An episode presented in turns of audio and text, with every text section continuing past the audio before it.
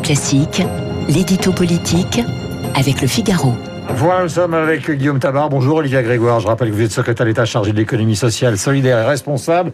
Il y a une énorme page dans les échos ce matin expliquant que le président de la République aimerait bien que la politique sociale soit mise plus en avant avec des propositions qui sont des propositions que vous connaissez et des mesures dont nous allons parler. Mais nous passons par la tasse, Guy, la tasse, like. Guillaume Tabar.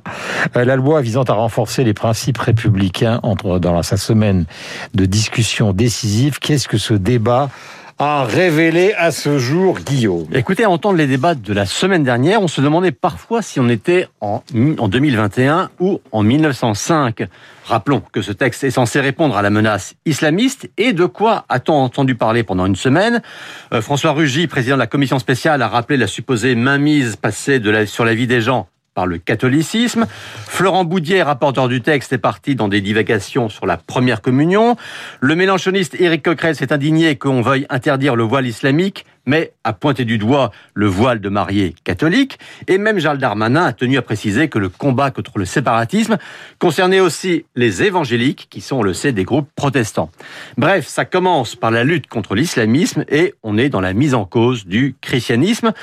On en serait presque à s'excuser de rappeler qu'à Nice, en octobre, ce sont des chrétiens qui ont été tués à l'arme blanche et pas eux qui ont commis des attentats ou qui refusent que l'on parle de la Shoah à l'école. Alors, grande question, est-ce que ces exemples que vous citez, qui sont évidemment caricaturaux, sont-ils marginaux par rapport au cœur du débat ou est-ce qu'on marche sur la tête? Bah, Ils sont marginaux et encore heureux, mais d'une part, on sait bien que tout débat peut être pollué, voire détourné, par des considérations sur des dispositions mineures ou marginales, ou par des propos hors texte. Souvenez-vous, hein, lors de l'examen en commission, on avait ainsi passé beaucoup de temps sur des amendements LREM sur le voile, dont le gouvernement voulait pas, précisément pour ne pas faire dévier ce texte. Mais toutes ces sorties, et encore je ne les ai pas toutes citées, euh, soit procèdent par amalgame abusif, hein, comme si elles avaient peur de cibler le seul islamisme, soit témoignent d'une ignorance crasse du fait religieux, ce qui est quand même un peu inquiétant pour un tel sujet qui mériterait précisément de la finesse et de la délicatesse. Euh, songez qu'un député LREM a même demandé de priver de subventions toute association cultuelle qui n'accueillerait pas en son sein un pluralisme religieux, bah, c'est comme si vous coupiez les vivres à un club de foot parce qu'il n'accueillerait pas de cyclistes. Selon vous, ce texte risque-t-il donc de manquer sa cible? Écoutez, il y a quand même de très nombreuses dispositions nécessaires dans ce projet de loi et dont certaines ont été votées à l'unanimité, il faut le préciser clarifier les financements, réprimer plus durement la haine en ligne, oui, bien sûr.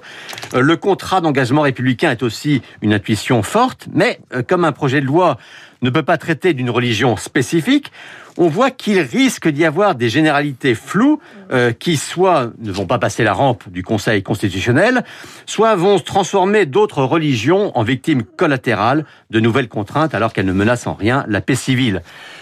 Personne, bien sûr, ne prétend que le sujet soit facile, mais Emmanuel Macron et Gérald Darmanin doivent être vigilants pour que le souffle du discours des Mureaux ne se perde pas dans le maquis d'un projet de loi qui passerait à côté de son objet initial. Il est 8h15 minutes, euh, pile sur l'antenne de Radio Classique. Merci Guillaume. On se retrouve avec bonheur demain. Nous sommes en direct avec Olivia Grégoire, qui est secrétaire d'État chargée de l'économie sociale, solidaire et